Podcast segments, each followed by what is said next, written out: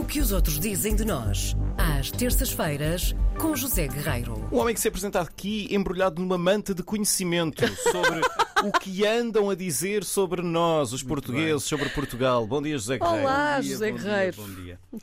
Ora bem, eh, é provável que muitos ouvintes não conheçam um quadro que se chama A Partida de Xadrez, ou o Jogo de Xadrez, como quiserem. Mas vamos chamar-lhe A Partida de Xadrez, que é uma obra maravilhosa, pintada em 1943 pela enorme Maria Helena Vieira da Silva, uma pintora portuguesa, evidentemente, eh, que após um ano de exílio no Brasil durante a Segunda Grande Guerra foi-lhe concedida a natural- naturalidade francesa e viveu em França e em Paris o resto da sua vida. Regressou a Portugal várias vezes, evidentemente, mas é claramente uma das artistas abstratas mais celebradas na Europa do pós-guerra e é hoje uma artista do mundo. Eu confesso, eu, eu, José Guerreiro, que a partida de xadrez talvez seja para mim o melhor quadro dela.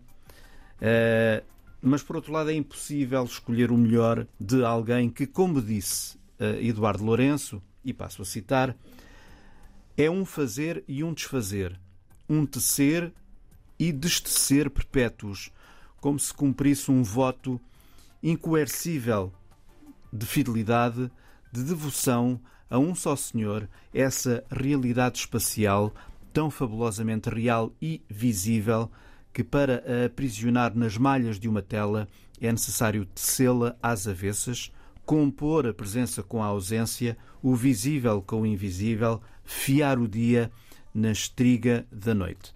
Portanto, palavras de- do grande Eduardo Lourenço sobre Vieira da Silva.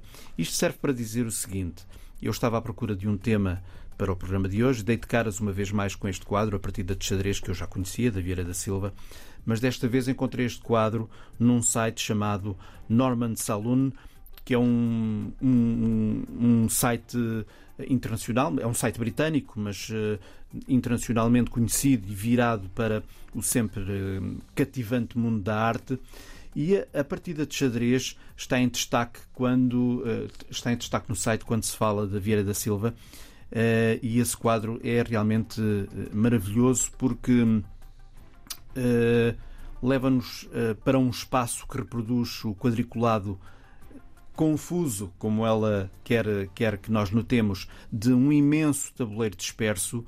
Portanto, é um espaço que cria uma composição extremamente ilusionista, em que a única imagem que nós percebemos que é clara é a posição das peças que aparece no meio deste enorme quadro e os jogadores que olham fixamente para aquela jogada que está em ação.